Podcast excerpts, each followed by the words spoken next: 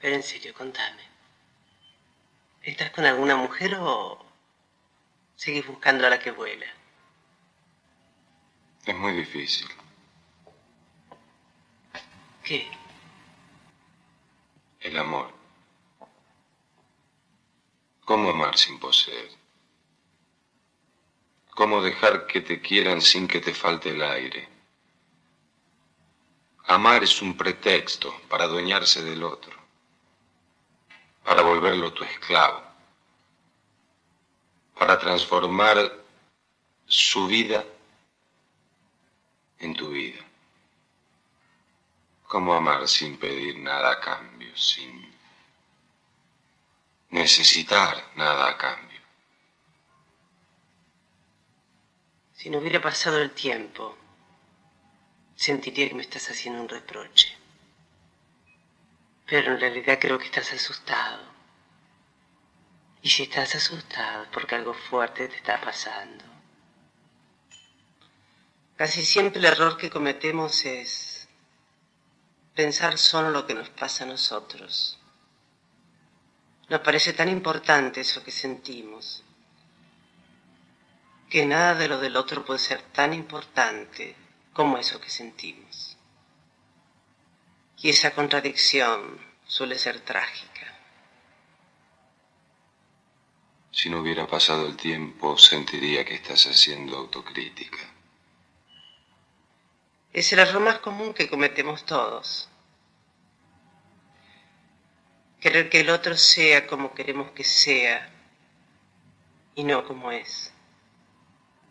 Y cuando nos damos cuenta del error, a veces es demasiado tarde. Pero no tengas miedo, Oli. No es bueno estar solo. Una voz en tu parlante. Hola, ¿qué tal? ¿Cómo estás? Te doy la bienvenida una vez más, como todos los viernes a partir de las 18 horas y hasta las 20 horas a esto que se llama una voz en tu parlante.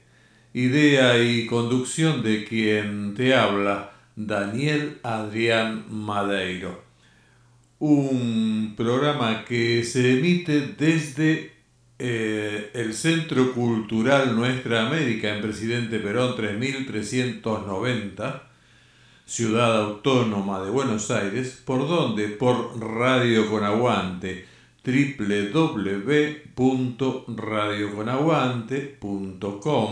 www.radioconaguante.com.ar Teléfonos 11 26 99 9574 Correo electrónico radioconaguante arroba gmail.com y en la operación técnica como siempre el señor Guillermo Guerra. Y en la coordinación general de la emisora el señor Marcos Delgado. Hecha esta presentación eh, formal de quienes de alguna manera formamos este, este programa y esta emisión, te digo ahora que vamos a la presentación musical formal de Una voz en tu parlante.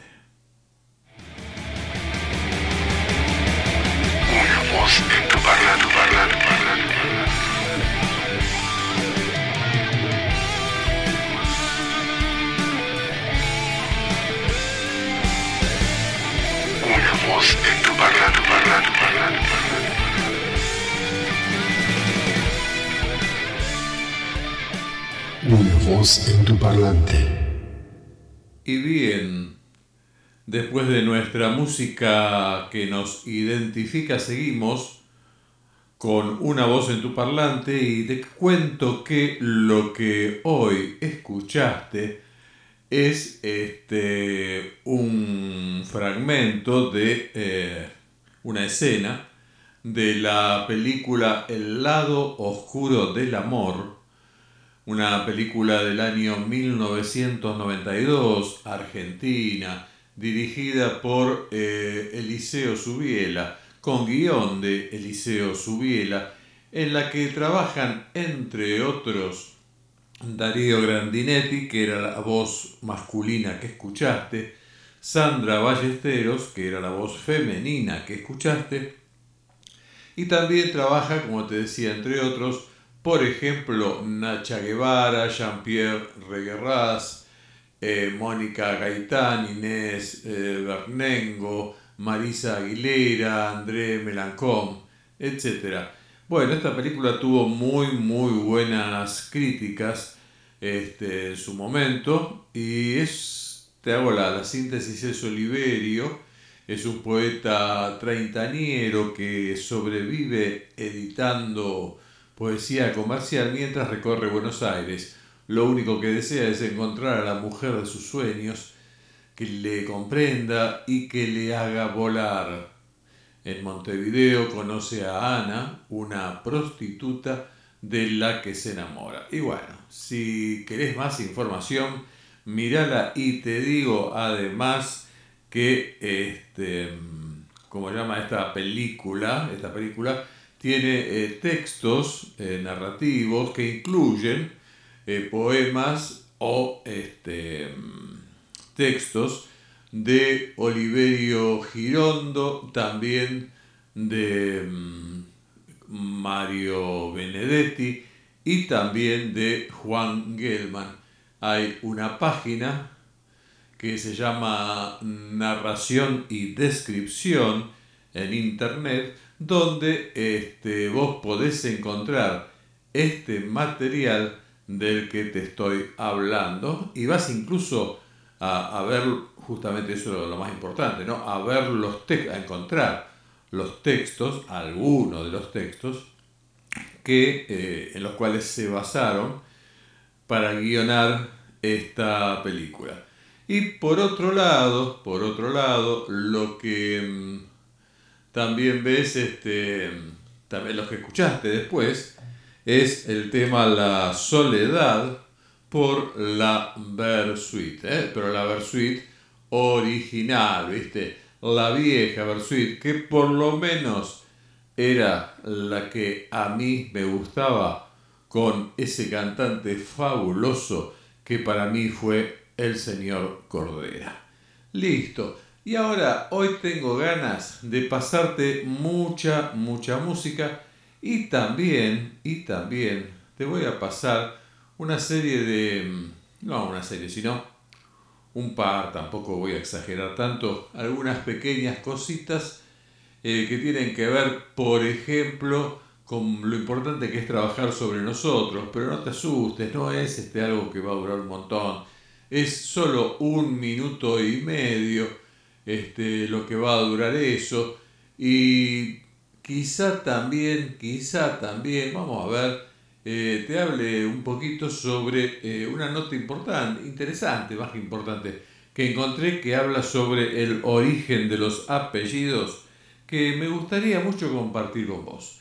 Bien, antes de eso, te voy ya mismo, así como te compartí la escena de una película muy vieja para la editorial, déjame que hoy te, eh, te comparta dos temas. Vamos primero con uno de ellos, muy viejos también, pero que para mí tienen mucha fuerza. Este, uno de ellos es un tema de el grupo Emerson, Lake and Palmer. Andás a ver si alguno se acuerda quién era este grupo. Emerson, Lake and Palmer. Y el tema es Thank, o sea, gracias, por Emerson, Lake and Palmer. Qué temón, qué temón, no, se me trabó la lengua. qué temazo, qué temazo. Bueno, este es un tema muy, muy viejo. Tengamos presente, este, para los jóvenes este, oyentes de una voz en tu parlante, tengamos en cuenta, te digo, que este tema eh, es eh, o corresponde al primer álbum, al primer álbum eh, del grupo británico de rock progresivo, así le llamábamos todos a la música en su momento, a este tipo de música en su momento, Emerson, Lake and Palmer. La canción tenía la intención demostrar el estilo de batería único del baterista Cal Palmer. Y esta canción, viste que tiene unos ruiditos así raros, ¿no? Que vos decís, ¿es un sintetizador? Sí, es un sintetizador Moog, que es la primera aparición de este sintetizador Moog en el catálogo de canciones de Emerson Lake and Palmer. Es esta la penúltima canción del álbum debut de este grupo británico, Emerson Lake and Palmer. Y eh, hablando de Palmer, acordate que durante un largo, largo tiempo debe haber ganado fortunas este muchacho porque bueno, fue un, fabuloso baterista. Eh, si escuchaste este tema, si lograste no, no aburrirte, sobre, sobreponerte un poquito al, desfasaje de épocas, si se quiere, este, mm, habrás notado que el solo de batería que hace es fenomenal, fenomenal. Bueno, bueno, eh, justamente eso lo ha hecho que después había palillos Palmer y un montón de cositas así para la batería este, con lo cual me imagino habrá cobrado unos buenos pesos. ¿sí? Listo, y ahora voy a seguir con la misma línea, ¿eh? porque estoy gozoso, porque me place que te aburras un rato. No, no es por eso, sino porque, qué sé yo, me gusta cada tanto pasar temas viejos mezclados con temas muy nuevos también, como también alguna vez te he pasado un poquito de música clásica y eso para que, bueno, escuchemos un poquito de todo, porque es el oído, está bueno que se acostumbre a, saborear este, todos los sonidos. Viste que si vos comés siempre lo mismo, no te enterás de que hay otros sabores de los que podés disfrutar. Y te estás por ahí perdiendo algo que podría ser maravilloso, o, algo o varias cosas que podrían ser maravillosas muy sabrosas, muy ricas, eh, que vos nunca te hubieras imaginado que te iban a gustar. Y en el caso de la música es más o menos lo mismo, con la diferencia de que de alguna forma esto es, em, cuando uno escucha temas viejos de la música y demás, de alguna manera está eh, recopilando información que lo hace, le hace entender a uno cómo, cómo se fue gestando este movimiento que hoy vivimos, de la música moderna, básicamente del rock, este, y también un poco del pop. Y bueno, y cómo fue variando poco a poco, ¿no? Mismo si vos escuchás Emerson Lake and Palmer desde este primer álbum, con temas como este, por ejemplo, y escuchás después eh, la producción posterior, supongamos la última y así, vas a ver la evolución. Del mismo modo que cuando escuchaste Sui Generis Vos escuchás eh, Generis, después escuchás La máquina de hacer pájaros, después escuchás este, Girán, después escuchás eh, las distintas etapas, porque son distintas, de Charlie solista. Y bueno, ahí ves toda una evolución, una evolución que puede gustarte o no gustarte, eso es también una cuestión personal. Yo no soy de los que cree que porque el compositor o el artista es fulano de tal, eh, ah, no, es maravilloso, ¿no? Como hay ciertos, este, ¿cómo te puedo decir? Ciertas cuestiones casi, casi religiosas o fanáticas de seguir a fulano o sultano, porque lo que hacía él, porque lo que hace él, no, no, no. Habrá cosas que están bien, cosas que no, cosas que son más changa changa, pero en el fanatismo no te vas dando cuenta y todo eso. Bueno, pero mucha lata y la verdad no quiero darte tanta lata. Quiero que escuches música hoy. Y bueno, te voy a pasar entonces, te dije también otro tema viejo. En este caso se trata de una muy buena banda también como aquella. Eh, es la banda Deep Purple y el tema es Heatwave, Heatwave Star, Star. Heatwave Star es un tema del año 1972 y ahí va Deep Purple. Una voz en tu parlante.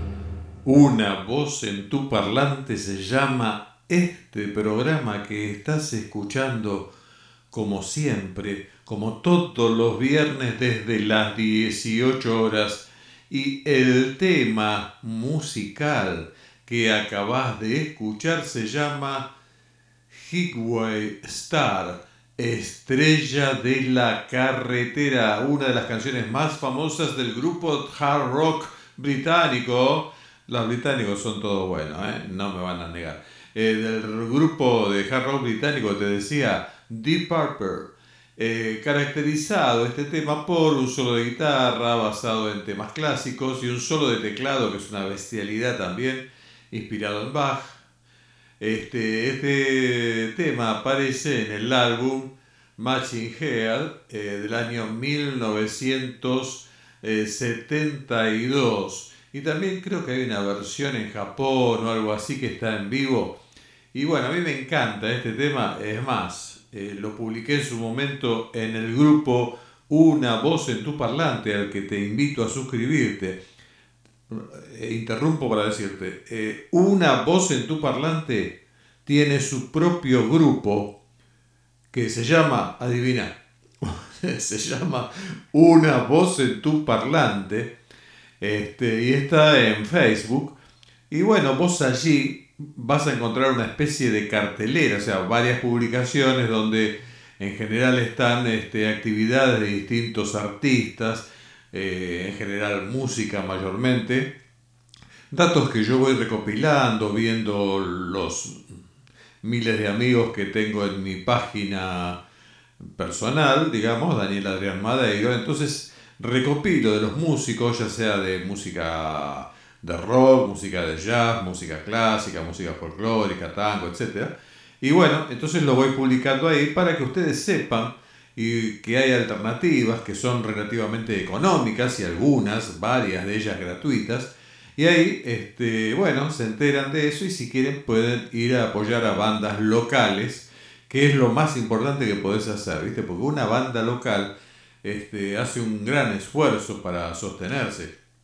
Porque cuando uno hace música, y te digo porque tuve la suerte de estar en dos bandas, pero cuando uno lo hace, lo hace con ganas y todo, pero también es un cansancio.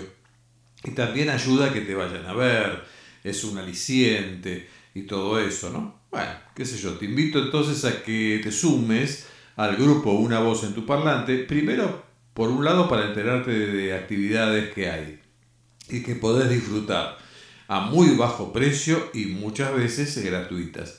Y por otro lado, para que sumes tu propia actividad o la actividad de alguna amiga, amigo, que está haciendo música, está haciendo teatro, está haciendo fotografía, está escribiendo, lo que sea. Este, es psicólogo y hace algún escrito. Este, y bueno, promocionar eso, ¿por qué no?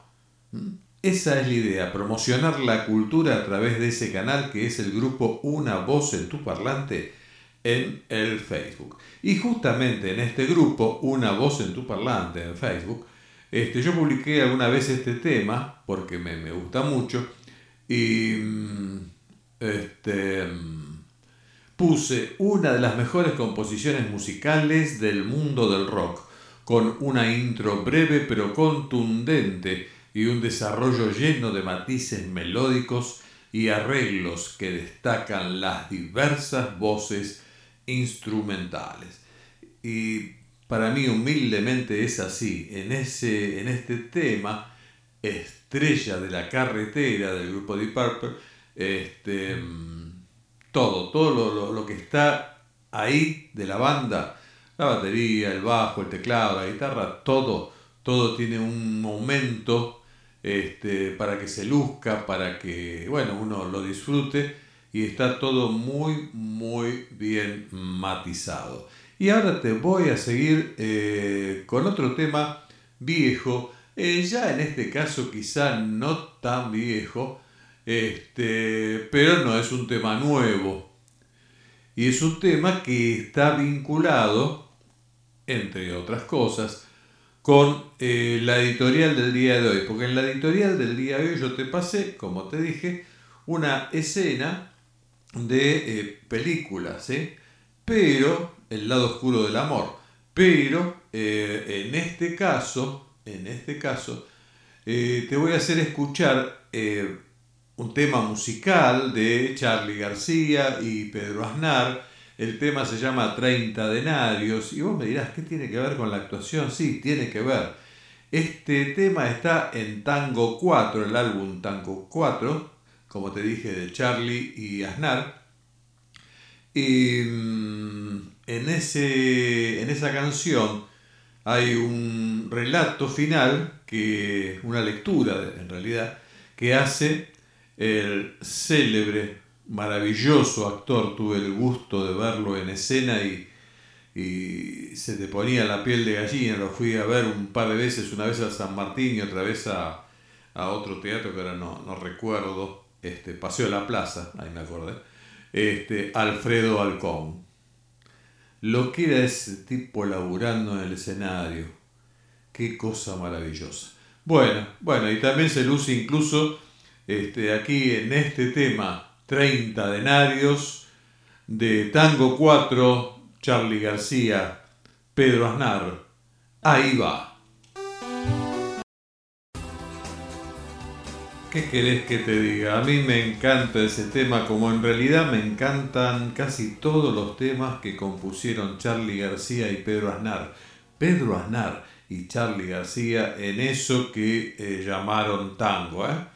Muy, muy bueno, muy bueno. Hay un tema muy, hay un tema muy gracioso con Jorge Luz, u otro actor también, este, que está muy piola hay un tema donde canta Sandro en el tema. ¿ah? O sea, está, está, muy bueno. No digo en Tango 4, porque no me acuerdo en cuáles estaba.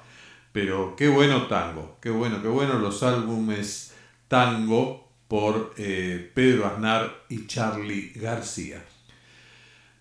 Te estamos escuchando, o estás escuchando, porque yo no lo estoy escuchando, yo me, me escucho a mí mismo nada más, este, pero vos estás escuchando esto que se llama una voz en tu parlante. Ah, ah, y cuando quedan apenas 10 minutos más para esta primera parte, y después viene el noticiero, algunas publicidades y después vamos a continuar, no te va a quedar otra. Para vamos a hacer la segunda hora de Una voz en tu parlante. Te quiero decir que este, eh, Una voz en tu parlante también lo podés escuchar en las redes sociales. Por un lado, Aquí en la web de la radio www.radioconaguante.com.ar este, vas a la opción programas, cliqueas en programitas y en un momento se te va a desplegar, aparte de la grilla de todos los programas que está en color rojo, cliqueando quizá nuevamente ahí se te va a desplegar una especie de, de, banderola, una ventanita, donde, donde, donde medio que se me traba la lengua hoy donde entre todos los programas va a estar una voz en tu parlante. Cliqueas en una voz en tu parlante y entonces te va a aparecer una pantallita este, donde vamos a estar solamente, vas a estar viendo solamente eso, una voz en tu parlante. Y ahí van a estar todos los archivos de audio, todos los archivos de audio de, bueno, los distintos programas que se han hecho hasta la fecha. O sea que hoy en algún momento, a la tarde, más a la noche, este, vas a, un par de horas después de que este programa terminó, vas a encontrar subido el programa allí.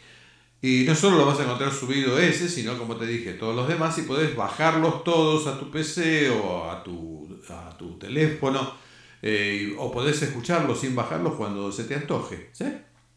Otra opción después es en todas las redes sociales Vos, si pones Daniel Adrián Madeiro en cualquier red social, me vas a encontrar, ¿sí? Ya sea en Facebook, en mi muro, donde, como te dije, también está el grupo Una Voz en tu Parlante, ya sea en Instagram eh, y también en eh, YouTube. Y en todos los casos, también allí subo, además de otras estupideces que hago, o que hacen otros, en el caso de Instagram y y cómo se llama y Facebook, este, ahí vas a encontrar eh, también los programas, este, todas las emisiones, todas las propuestas de una voz en tu parlante. Y una cosa más que te tiro por si se te da la gana de hacerlo en algún momento. Eh, si vos querés regalarme unos pesitos, esta es mundial, ¿eh?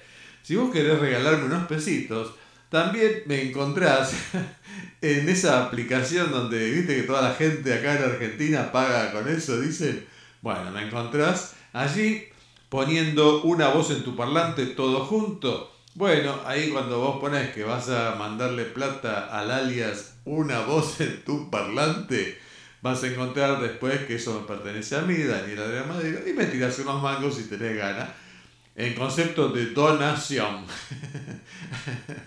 Ay Dios, a ver si se da alguna vez eso que, como se da, han contado algunas cosas, que hay algún este, mecenas que, que te garpa todo. Y después te haces famoso y toda esa historia.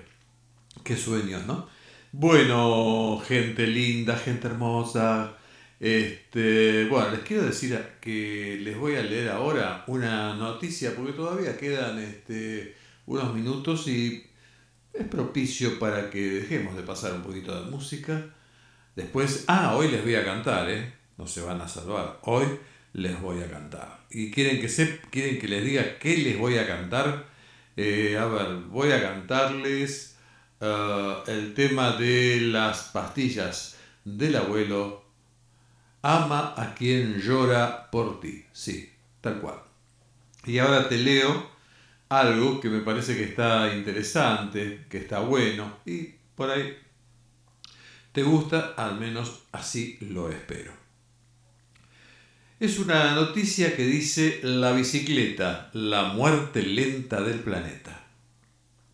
El director general de Euro Exim Bank Limitada, Sanjay Takrak, también qué nombres, se podría llamar Juan Rodríguez, es más fácil hizo pensar a los economistas del mundo cuando realizó la siguiente afirmación. Un ciclista es un desastre para la economía de cualquier país. No compra autos y por consiguiente no solicita créditos al banco para comprarlos. No paga pólizas de seguro. No compra ni consume combustible. No paga el mantenimiento del auto y las reparaciones necesarias no paga estacionamientos, no causa accidentes graves ni costosos, no requiere carreteras de varios carriles. Las personas que utilizan la bicicleta como medio de transporte son sanas y en buen estado físico. Esas personas no compran medicinas, no van a hospitales ni a médicos con tanta frecuencia, no requieren de nutriólogos ni tampoco de realizar dietas costosas. En resumen, los ciclistas no aportan nada al PBI del país, Producto Bruto Interno. Por el contrario, ¿sabías que cada nuevo restaurante McDonald's crea al menos 30 puestos de trabajo? 10 cardiólogos, 10 dentistas, 10 expertos en nutrición y obviamente los puestos de trabajo para las personas que trabajan en el restaurante Caminar es aún peor, ni siquiera compran bicicleta. Bueno, eso es lo que ha dicho este hombre, ¿no? Pero ahora bien, tengo una mala y una buena noticia. La mala noticia es que el texto anterior, que probablemente lo has leído ya en redes sociales o se lo, te lo enviaron mediante WhatsApp, es falso. Sí, el texto que leí, de que la bicicleta este, es perjudicial y todo eso, es falso. No existe este director de Euro Exim Bank llamado Sanjay Takran, Takrar, ni tampoco esta institución ha realizado tal afirmación.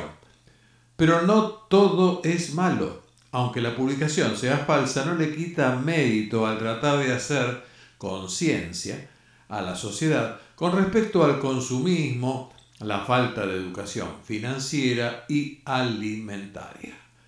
La buena noticia es que en realidad, aunque suene de manera irónica en el texto anterior, la bicicleta es una gran aliada de la economía mundial y personal. Y te, doy a continuación algunos datos que este, lo confirman. ¿sí? Según el Instituto para la Transportación, uh, que es, no sé dónde será, acá no lo dice, un cambio global hacia un mayor uso de bicicletas y de bicicletas eléctricas podría reducir el uso de energía y las emisiones de dióxido de carbono del transporte urbano hasta en un 10% para el 2050 y la sociedad podría ahorrar más de 24 billones de dólares. Un estudio de otra institución que se llama Terry afirma que si las bicicletas sustituyen a los vehículos de dos y cuatro ruedas por viajes de corta distancia, puede resultar en un beneficio anual de 1.8 billones de dólares, equivalente al 1.6% del PBI anual de la India, por ejemplo. El mismo estudio señala que sustituir el 50% de los viajes de trabajo realizados por automóviles y vehículos de dos ruedas por debajo de la distancia media de 8 kilómetros por el uso de bicicletas puede reducir las emisiones anuales de carbono en un millón de toneladas. Entre otros beneficios que conlleva el uso de bicicleta están el importante ahorro en salud pública como producto del uso de bicicleta, la producción y fabricación, venta, comercialización en grandes cantidades de todo tipo de bicicletas y accesorios, puede ser un motor para la economía y generar empleos y fuentes de ingreso.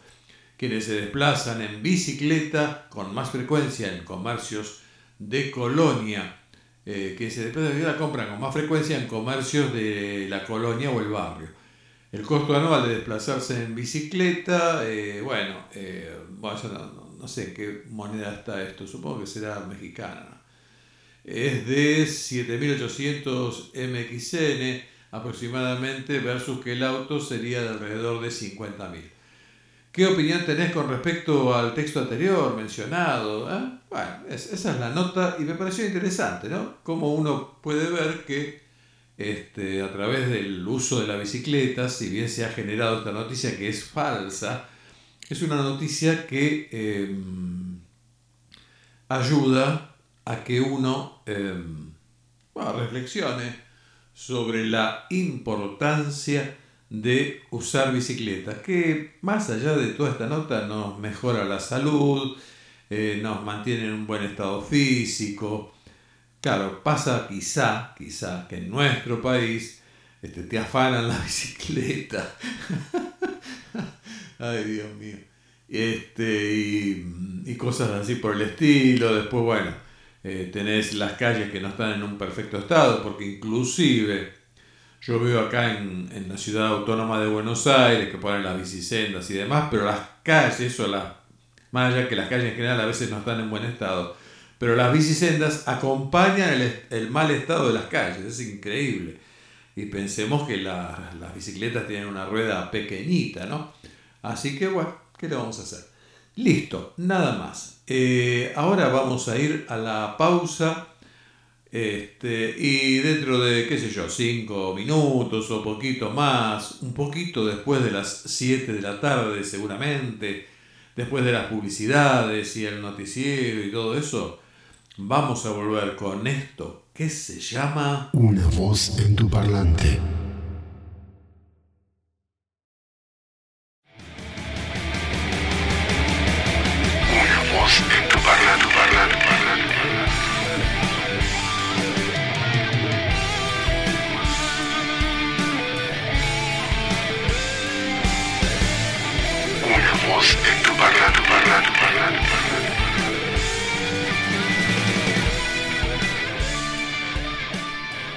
En tu parlante. Oli.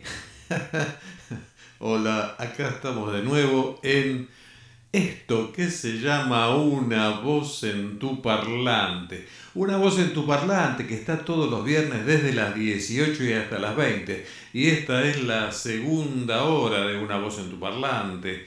Poco después de las 19 seguimos aquí en Radio con Aguante, www.radioconaguante.com .com.ar que transmite desde el Centro Cultural Nuestra América en Presidente Perón 3390, Ciudad Autónoma de Buenos Aires, teléfonos 11 26 99 95 74, correo electrónico radioconaguante arroba gmail.com. En la operación técnica, como te dije al principio, el señor Sergio Guillermo, eh, el señor Guillermo Guerra y en la coordinación general de la emisora el señor Marcos Delgado. Bueno, todo esto que ha sido dicho este, forma parte de una voz en tu parlante, idea y conducción de quien te habla, Daniel Adrián Madeiro. Acordate que hablando de Daniel Adrián Madeiro, que andás a ver quién es, eh, me podés ubicar en las redes sociales. Una forma sencilla es poner en Google Daniel Adrián Madeiro y ahí te van a aparecer este, las redes en las que me encontrás. Que entre otras, te digo, está eh, Facebook, ¿sí? Em, ¿Qué más? Eh, Instagram, ¿sí? YouTube, ¿oh? LinkedIn también, si querés. Eh, Twitter, Spotify y este, también algunos, el blog mío, eh, que es eh, www.madeiro.blogspot.com. Y después, bueno, varias, varias cosas más que tienen más que ver con todo el trabajo literario, de ensayos, poemas, cuentos, etcétera, etcétera, que también me ha dado muchas, muchas satisfacciones. Esto en monografías.com también, qué sé yo. Vas a encontrar diversos, diversos lugares. Pero ya te digo, la forma más fácil, más eficiente, pones Daniel Adrián Madeiro en la red y entonces te va a salir un montón de, de, de sitios y en particular lo que te puede llegar a interesar, si fuere el caso, es que vas a encontrarme en las redes sociales, Facebook, YouTube, Instagram, LinkedIn, Twitter, Spotify y eh, también, por ejemplo, mi blog personal, que es un blog donde hay fotografías, donde hay textos literarios de diversa índole, como te dije, y todo eso. Bueno, uh, ¿cómo seguimos ahora? A ver, antes de pasarte música, te quiero pasar un, como te había adelantado, un audio que habla sobre el origen de los apellidos. A mí me pareció interesante porque muchas veces decimos, ¿y de dónde viene esto? Y qué sé yo, y qué sé cuánto. Bueno, acá te da una semblanza para que vos tengas una idea de dónde es que surgen los apellidos. En alguna oportunidad yo me puse a averiguar sobre mis eh, orígenes y el origen de mi apellido y encontré, entre otras cosas, que aparentemente, aparentemente, porque bueno, otro modo después es pagar y yo no le iba a pagar a nadie para eso, este, no me parece tan importante y además, digamos, soy de la idea que los nombres eh, son algo que medio accidental, tus padres un día deciden llamarte Daniel Adrián, en mi caso en realidad me querían llamar Adrián Daniel, y a la partera, que en ese momento era la que notaba, no le pareció que era un buen orden ese Adrián Daniel, o sea, ese Adrián que es fuerte y después seguirlo de Daniel no le pareció, le pareció ir mejor en progresión eh, de débil a fuerte, se puso Daniel Adrián, ¿no? y que ahí yo estoy de acuerdo con ella, ¿viste? Es más musical. Y el apellido, bueno, eso depende del padre que te toque también, qué sé yo. Y bueno, pero viendo el apellido, bueno, evidentemente mi apellido tendría que ver con madera o algo por el estilo.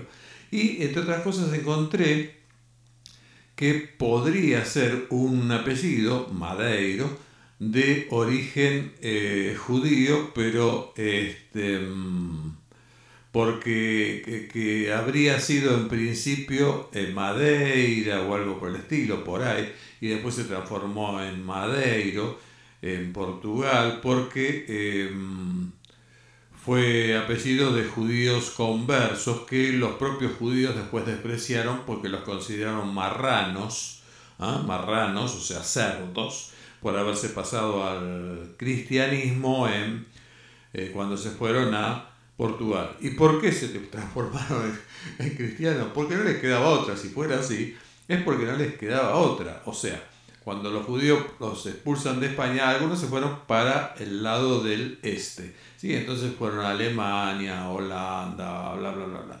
Bien. Los otros, en cambio, los menos inteligentes, en eso coincido que puedo, puedo pertenecer a ese rubro, este, se fueron para Portugal. ¿Y después de Portugal qué? Nada, no había nada. Y sucede que después en Portugal hicieron lo mismo que hicieron en España, donde había que o convertirse o te vas. ¿Y dónde te podías ir? A España no podías ir porque si, si no estabas convertida no podías entrar. Y después que te quedaba el mar, te tenías que tirar al agua. Así que los tipos se convirtieron, me parece una cosa bastante razonable. Este, así que bueno, pero algunos judíos ortodoxos evidentemente no lo habrían aceptado y así pasó. Es más, me enteré que aparentemente el, uno de los presidentes de México, Madero, no me acuerdo el nombre, en realidad no se llamaba Madero, se llamaba Madeiro, igual que yo, en ese caso. Eh, no es pariente de todas maneras, pero se llamaba Madeiro y lo cambió porque justamente como había medio antisemitismo o algo así en México en ese momento, eh, prefirió eh, trastocar su apellido y se puso Madero cuando el apellido real de él habría sido, este, todo esto tomarlo en potencial, a ver si por ahí estoy metiendo cualquiera, este, habría sido, te decía, Madeiro. Bueno, era una nota de color. Listo. Y esta, esta noticia sobre, eh, sobre los apellidos me parece que está bueno, es un lindo audio y lo quiero compartir con vos ahora. Así se crearon los apellidos. ¿Alguna vez te has puesto a pensar de dónde surgieron los apellidos? En la antigüedad no existían los apellidos. Tomemos la Biblia por ejemplo. A los personajes del Antiguo y Nuevo Testamento se les conocía por su nombre. Abraham, Moisés, Pedro, Juan, Mateo, Marcos, Lucas, Jesús y María. Con el tiempo la población crecía y empezó a haber una confusión para identificar por su nombre a las personas. Llévale este mensaje a Juan. ¿Pero a quién Juan? preguntaba el mensajero. Pues Juan, el del valle, explicaba para distinguirlo de otro Juan, el del monte. En este caso los apellidos del valle y del monte, tan comunes hoy en día, surgieron como resultado del lugar donde vivían estas personas. Si te apellidas Arroyo, Canales, Costa, Cuevas, Peña, Prado, Rivera, Martínez, Castillo, es porque hace referencia a algún accidente geográfico, así como Ávila, Burgos, Logroño, Madrid, Toledo, Valencia, Salamanca, Cáceres, son apellidos que provienen de alguna ciudad en España. Otros apellidos se originan de alguna peculiaridad arquitectónica con la que se relacionaba una persona. Si tu antepasado vivía cerca de varias torres, o a pasos de unas fuentes, o detrás de una iglesia, o al cruzar un puente, o era dueño de varios palacios, pues ahora entiendes el porqué de los apellidos torres, fuentes, iglesias, puente y palacios. Es posible que hayas tenido algún ancestro que tuviese algo que ver con la flora y la fauna. Quizás criaba corderos, cosechaba manzanas o tenía una finca de ganado. De ahí los apellidos Cordero, Manzano y Toro. Los oficios o profesiones del pasado también han producido muchos de los apellidos de hoy en día. ¿Conoces algún labrador, pastor, monje, herrero, criado o vaquero? Pues ya sabes a qué se dedicaban sus antepasados durante la Edad Media. Otra manera de crear apellidos era a base de alguna característica física, o un rasgo de su personalidad o un estado civil. Si no era casado, entonces era soltero. Si no era gordo, entonces era delgado. Si no tenía cabello, era calvo. Si su pelo no era castaño, era rubio. Si tenía buen sentido del humor, era alegría. Si era educado, era cortés. Quizás la procedencia más curiosa es la de los apellidos que terminan en EZ, como Rodríguez, Martínez, Jiménez, González, Enríquez, entre otros muchos que abundan entre nosotros los hispanos. El origen es muy sencillo. EZ significa hijo de. Por lo tanto, si tu apellido es González, es porque tuviste algún antepasado que era hijo de un Gonzalo. De la misma manera, Rodríguez era hijo de Rodrigo, Martínez de Martín, Jiménez de Jimeno, Sánchez de Sancho, Álvarez de Álvaro, Benítez de Benito, Domínguez de Domingo, Hernández de Hernando, López de Lope, Ramírez de Ramiro, Velázquez de Velasco, y así por el estilo. Asimismo ocurre en otros idiomas. Johnson es hijo de John, en inglés, Johnson. MacArthur es hijo de Arthur en escocés, Martini es hijo de Martín en italiano. Es así como poco a poco, durante la Edad Media, comienzan a surgir los apellidos. La finalidad era pues diferenciar una persona de la otra. Con el tiempo estos apellidos tomaron un carácter hereditario y pasaron de generación en generación, con el propósito de identificar no solo personas, sino familias. ¿Y tú ya sabes cuál es el origen de tu apellido? ¿Y tú ya sabes cuál es el origen de tu apellido? Estos audios, eh, a veces esos, esos modos que tienen, ¿no? Tan latinoamericanos, digamos, centroamericanos, qué sé yo, este, me resultan graciosos porque, bueno, son infrecuentes en nosotros que somos argentinos y somos únicos, carajo. Vamos todavía. Me pregunto con esto de los apellidos, y esto dicho con todo respeto, ¿no? Viendo que eh, los apellidos tendrían, tendrían este origen, eh, básicamente basados en una especie de, de forma de identificar a la persona con el hijo de fulano de tal y también con este, la profesión y cosas por el estilo, lo cual es bastante obvio en algunos casos, o quizá con la situación geográfica, ¿sí? Em, como también explicaba ahí el, audio este, pero me, me, preguntaba este, seriamente y sin querer tomarle el pelo a nadie, en Lanús hay un lugar que venden bicicletas que se llama Meo. Se llama Meo, así. ¿De qué origen el apellido? ¿No? ¿Y qué, cuál era la profesión? O no, no sé, ¿de dónde viene, no? Este, mm, después hay apellidos como Vaca, por ejemplo, ¿sí? Eh, una vez, una vez, en, uno de los trabajos que tuve, la contadora, que ella misma se cargaba, este, el apellido em, era Verga, el apellido de ella. ¿no? Entonces era Verga de García, ponele, ¿no? Y bueno, se llamaba, ponele, Juana Verga de García. Y no es agradable, menos para una mujer, este, ese tipo de cosas, más que ella no le molestaba en absoluto ser de o usar ese de García, ponele. Este, así que lo usaba y estaba orgullosa de usarlo, pero reconocía que era gracioso eh, sumarle a su apellido el de fulano, ¿no? Este, bueno, peor hubiera sido que ella se llamara Cabeza y que el marido hubiera tenido el apellido Verga, ¿no? Digo, bueno, bueno, terminamos ahí.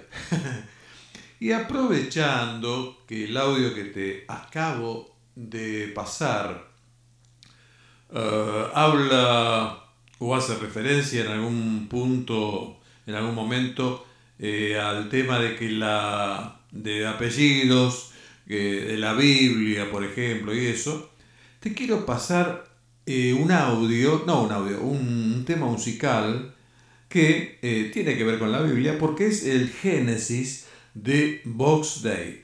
Pero esta es una versión sinfónica, digamos así, por Hilda Lizarazu, de la que después te cuento exactamente eh, de qué pequeños detalles de, de qué se trata. Eh, vamos a escuchar el Génesis, tocado en la azotea de algún edificio de Buenos Aires, con una instrumentación cuasi sinfónica y lo vamos a escuchar ahora. Ahí va. Una voz en tu parlante. Evidentemente se trata de una versión del Génesis que hace que mm, deje de ser algo viejo para ser algo totalmente nuevo. Es como un tema eh, recién hecho, que no sé, no sé cómo decírtelo. Es una cosa impresionante, una muy, muy buen tema, es el Génesis interpretado, como te había anunciado, por Hilda Lizarazu, excelente intérprete de verdad, eh, junto a Lito Vitale y eh, la orquestita en el concierto, y la orquestita no, no está hecho en diminutivo peyorativamente, sino que se llama así, en el concierto Ito, vía streaming, que se transmitió desde la terraza del Teatro Coliseo el 22 de noviembre del año 2020. Así que, repito, era el tema Génesis, conocido de, de la Biblia de Bogday, interpretado por Hilda Lizarazu, con el músico Lito Vitale y la, y la orquestita, que era la, la, sinfónica, la pequeña sinfónica que lo acompañaba, en el concierto Hito vía streaming desde la terraza del Teatro Coliseo, eh, hecho producido el 22 de noviembre del año 2020. Bueno, che, la verdad Sinceramente da gusto cuando uno escucha algo, algo tan bien interpretado y tan bien este, remixado, ayornado a nuestros tiempos. Muy, muy, muy buena versión. Y a ver, a ver con qué puedo seguir ahora. Este, bueno, te, aprovecho para comentarte sencillamente que em, eh, bueno, viste que este tema se llama Génesis, ¿no? Y ¿sabías que, viste, en el Génesis eh, hay un momento en que, bueno, dice ahí el Génesis que Dios crea al hombre, a la mujer, y de verdad, bueno.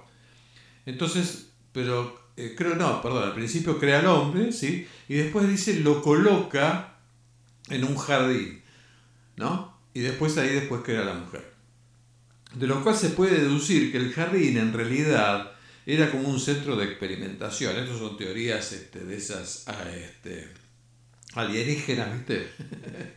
este, bueno, eso por un lado. Por otro lado también, este, después lo sacan del jardín, ¿eh? y, y, creo que incluso, no, ahora no me acuerdo, no tengo una Biblia acá adelante en este momento, este, pero dice, para que no se transforme en uno de nosotros, este, algo así por el estilo. Este, así que bueno, eso eh, ayuda un poco a la, a la teoría conspirativa de que fuimos creados por alienígenas. ¿sí? Es algo llamativo que hay algún pseudo arqueólogo que, que escribió el duodécimo planeta, yo ahora no me acuerdo quién era este arqueólogo, este, pero que él eh, hace alusión a que es rara como de repente el ser humano no sabía nada en un momento y de repente empezó a escribir, a cultivar, a criar animales, etcétera, etcétera, etcétera. Con lo cual está aludiendo a que el ser humano fue entrenado en un momento por seres extraterrestres. Bueno, y ahora te voy a pasar, antes de cantarte, un tema de El Señor interpretado por el señor, eh, ¿cómo se llama? Eh, ay, pero será posible. El señor este, Rubén Rada que se llama ¿Quién va a cantar? Y después te vas a enterar que el que va a cantar soy yo. Ahí va. Qué grande, qué grande que es Rubén Rada, ¿eh? La verdad, impresionante, genial, genial. Qué chabón que vos lo escuchás y no, no te cansás, no te cansás. Este, tiene ese don de poder improvisar sin aburrir y todas esas cosas que no son tan sencillas de, de, dominar, porque la improvisación en definitiva es un arte que se va dominando, hay que trabajar. Eh, la improvisación en realidad cuando está bien hecha no es tan, tan improvisación como uno cree. Y además este, lo hace perfecto, ¿viste? La verdad, excelente. Bueno, y entonces yo te había dicho, te había dicho, que eh, quién va a cantar es el tema que interpretó Rubén Rada. Y la respuesta es, el que va a cantar es este que te habla. Y en esta oportunidad he seleccionado una bonita página, una bonita página de eh, mis queridos amigos que conocí, empecé a conocer y a admirar hace muchos, muchos años, cuando un vecino mío, eh, un vecino y amigo mío que vivía enfrente de, de donde yo vivía en ese momento, este, me comentó, ¿nunca escuchaste las pastillas del abuelo? Y yo la verdad que no las, no las había escuchado. ¿viste? Íbamos los dos al laburo y tomábamos justo el mismo colectivo. Y bueno, boludeábamos, hablábamos, boludeces, todo el tiempo para amenizar el largo viaje de 40 minutos aproximadamente. Y este... Bueno, me, dice, mira, escuchalo, escuchalo, vas a ver, te va a gustar. Bueno, ahí encontré el tema eh, por ejemplo, eh, el Sensei, qué lindo tema. Bueno, después lo fui sacando en la guitarra, viste, buscar los tonos y todo esto hoy que es tan fácil con las con la internet. Y bueno, empecé con eso y cosas así. Y sí, es muy, muy, muy, muy buena banda. Y bueno, ha ido creciendo desde sus orígenes con, con esto de el Sensei hasta el día de hoy. Podría decirte que es una super banda este, con un montón de músicos. Y bueno, este, realmente muy, muy buena.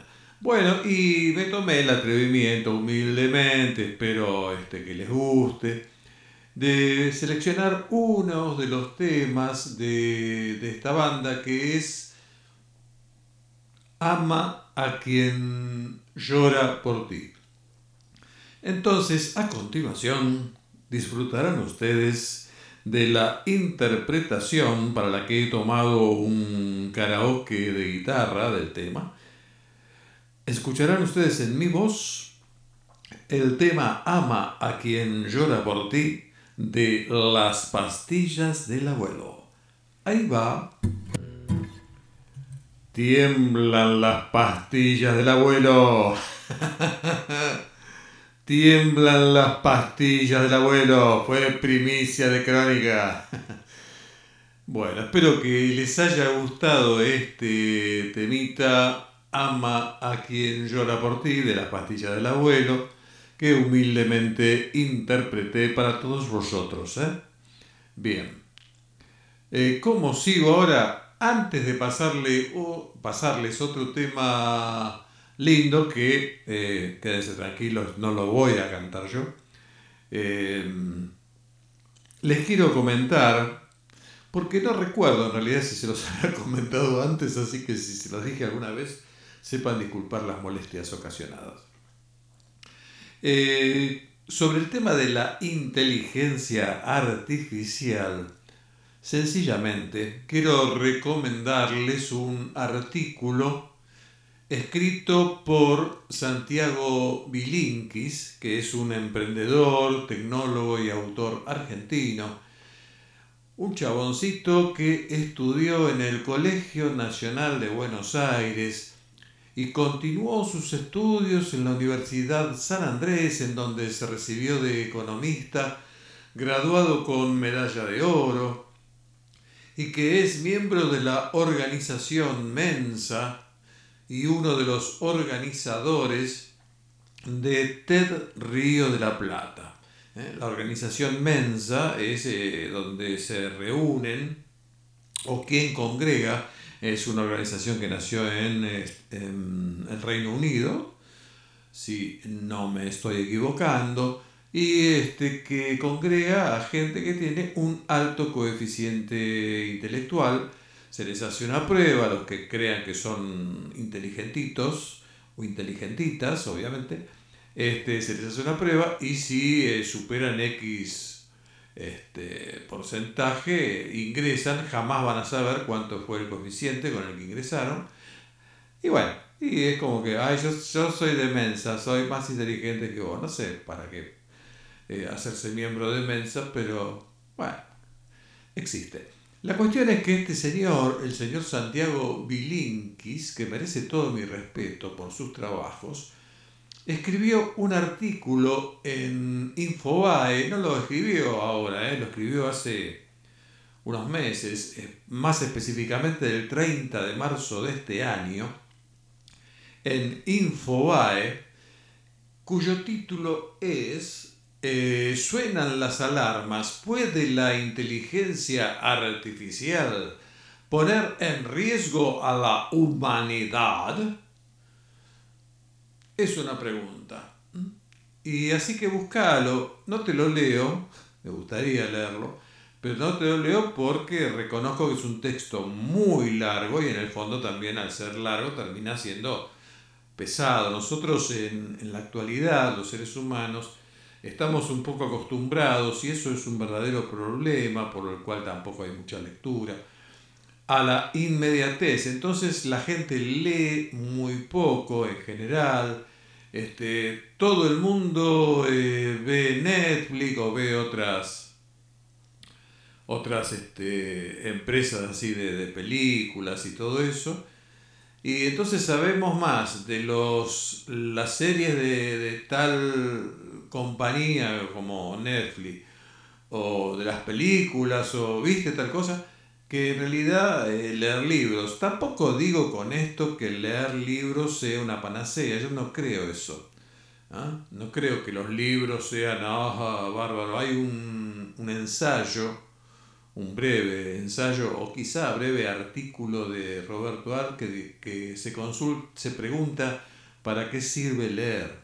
Bueno, eso sí, en algún momento creo que te lo voy a leer, si lo encuentro. Y lo, lo, lo, lo voy a charlar, te voy a poner lo, lo que me parece y todo ese, ese, tipo de cosas. Este, y ver si te puedo aportar algo que te pueda ser de alguna utilidad. Este, bueno, así que te recomiendo, si te interesa el tema de la inteligencia artificial, leerte este escrito que está en Infobae por Santiago Bilinkis eh, que se llama Suenan las alarmas. ¿Puede la inteligencia artificial poner en riesgo a la humanidad?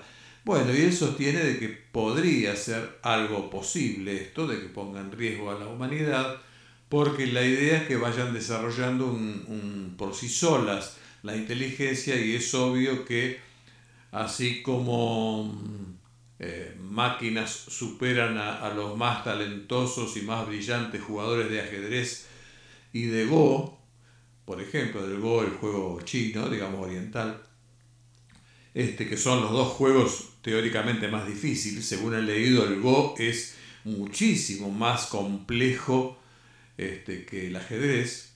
Em, bueno, si hay máquinas que ya superan a todos los seres humanos en esas dos este, disciplinas, no es extraño que terminen este, desarrollando una inteligencia tal que nos supere y ponga en riesgo a la humanidad, como dice este artículo. Bueno, ahora sí, ahora te voy a pasar el tema, eh, un tema, que es el tema Ater, pues, Bolero Falaz por la banda Aterciopelados. Ahí va.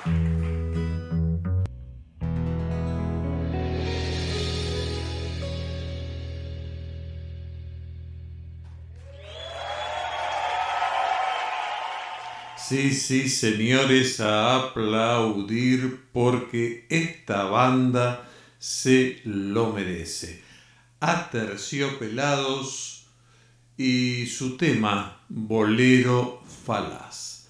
Y bueno, se va acabando el tiempo de una voz en tu parlante aquí en www.radioconaguante.com ar que transmite desde el Centro Cultural Nuestra América, que te invito a visitar, donde en Avenida Presidente Perón 3390, un lugar donde también a veces hay presentaciones de libros, este, mm, recitales acústicos y demás, Así que bueno, cuando quieras hacerte una corridita, eh, también dan clases, no sé de qué, no, no, no, me preguntes, pero bueno, puede ser algo que, que, te pueda interesar. Seguro, de hecho, cada vez que vengo a la radio veo que hay chicos que están, bueno, por suerte,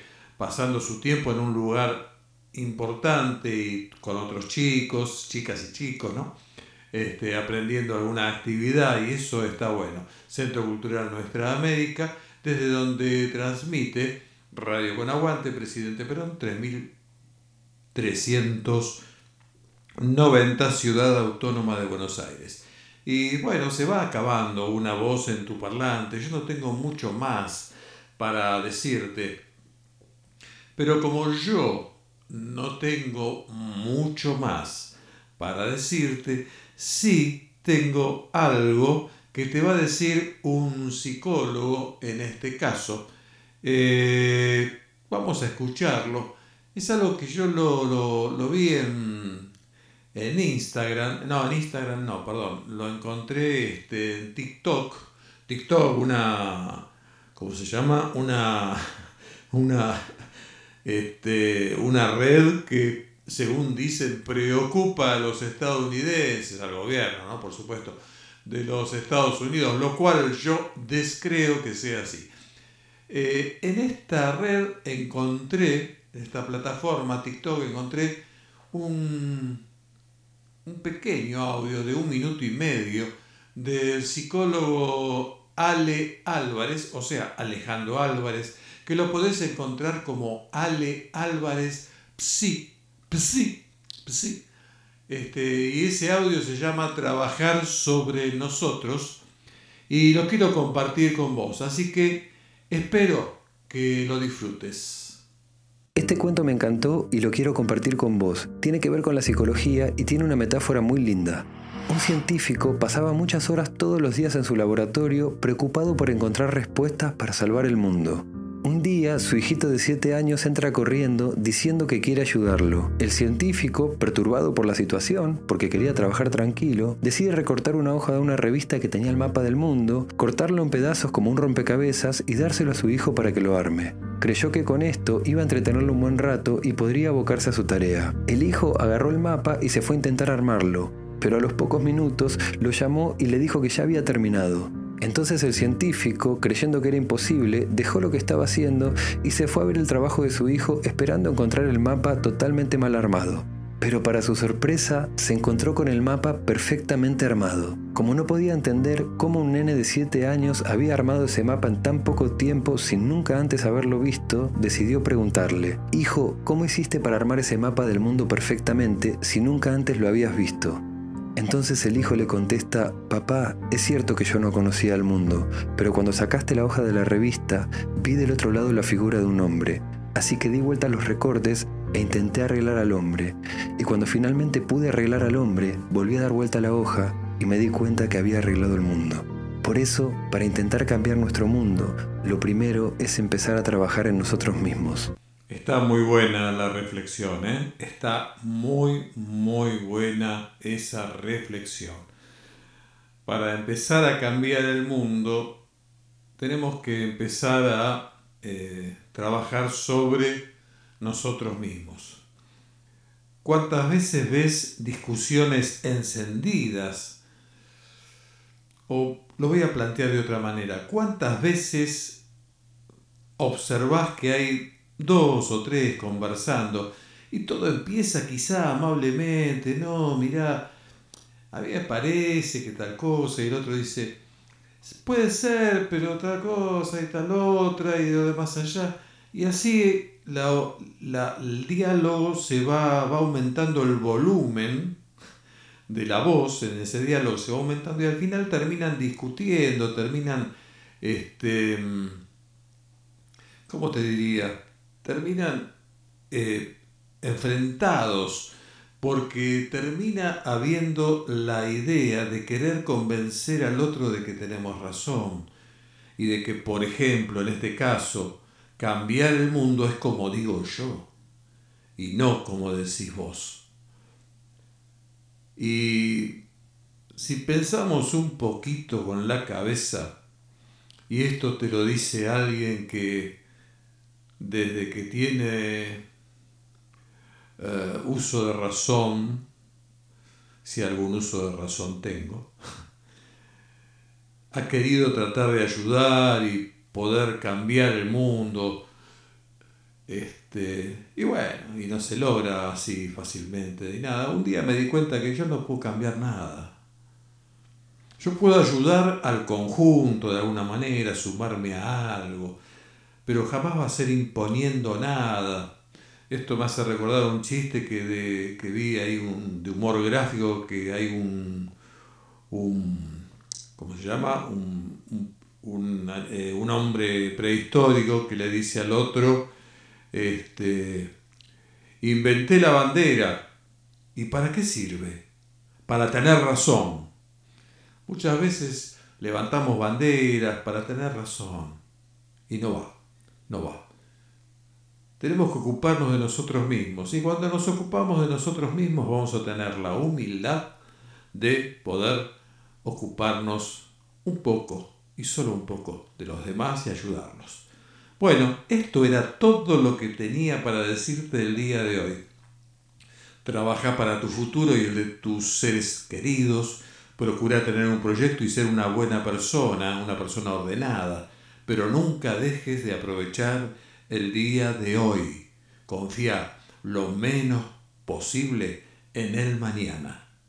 Que Dios te bendiga. Chao. Chao. Chao. Una voz